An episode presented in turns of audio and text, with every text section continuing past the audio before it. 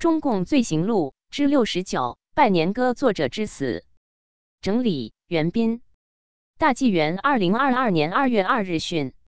每条大街小巷，每个人的嘴里，见面第一句话就是恭喜恭喜，恭喜恭喜恭喜你呀！恭喜恭喜恭喜你！这首全球华人不知听了唱了多少代多少遍。脍炙人口、流行至今的拜年歌，就是陈歌辛创作的《恭喜恭喜》。陈歌辛，人称歌仙，是民国时期享誉海内外的作曲家。老上海时期的《夜上海》《玫瑰玫瑰我爱你》等大量知名流行歌曲均出自他手。一九四五年抗胜利，日本宣布无条件投降当天，陈歌辛兴奋的彻夜难眠，写了一首迎战士庆祝抗战胜利。不久。他又创作了《恭喜恭喜》，由当红歌星姚丽演唱。这首歌发表时刚好适逢农历年前夕，后来逐渐被当作贺年歌传唱开来。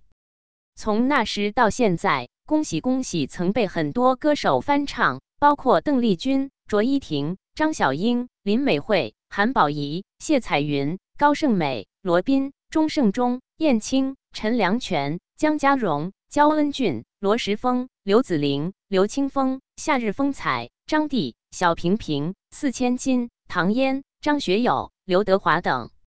令人感慨的是，一代歌仙陈歌辛经历了抗日战争与国共内战都活了下来，却在中共建政后的反右运动中被打成右派，发配到劳改农场改造，最终在那饿死。同在农场改造的作家艾乙有机会见证陈歌辛生命最后的两年。据他回忆，农场的右派分子都住在茅草屋里，几十人甚至上百人挤在一个大通铺上。除了白天进行高强度劳动，他们大部分时间都围着茅草屋的通铺转，在那里吃饭、休息、学习。繁重的劳动。恶劣的物质条件加上孤独无助的生活，每个人都承受着身心的双重压力，生命时刻遭遇无情的挑战。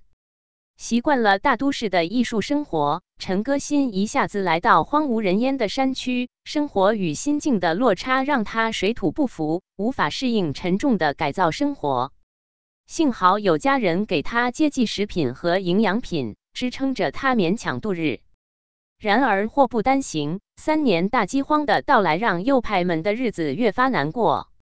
每逢新年，陈歌辛的妻子金娇丽都不辞辛苦，在漫天风雪中步行八十里赶到农场，只为与陈歌辛相聚一夜。他们不能像在家里那样对饮红茶谈天说地，只能用刚洗过旧鞋的泥水放在小铅桶里煮滚而饮。更为心酸的是，茶还没喝完，农场的哨子又吹响了。金娇丽只能一路哭到家。一九六一年，农场口粮锐减，右派的伙食压缩到每天一干一稀，所有人都在鬼门关前挣扎。艾乙说，农场还流行一种怪病，从四肢无力、日渐消瘦变成恶性贫血，死前却全身浮肿，浑身皮肤肿胀得发亮。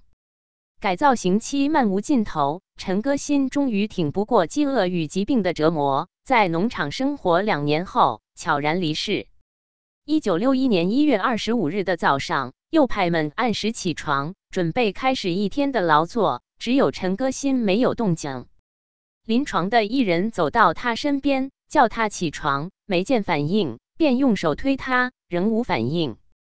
掀开被子一看，大家才发现。陈歌辛脸色惨白，停止了呼吸，不知什么时候已离开人世。在饥寒交迫、人人难以自保的时代，农场每天都有人饿死，荒山上每天都有新抬去的尸体，草草掩埋后变成野兽的食物。除了他的家人，也许没有人顾得上去关心一位艺术家的逝去。事后。金娇丽赶到农场为丈夫收尸，只能在没有墓碑的墓地里捡回了二百零六根遗骨。今天，当你在新年来临之际唱起或听着欢喜欢喜时，请别忘了这首拜年歌的作者当年是因何而死的。责任编辑：高毅。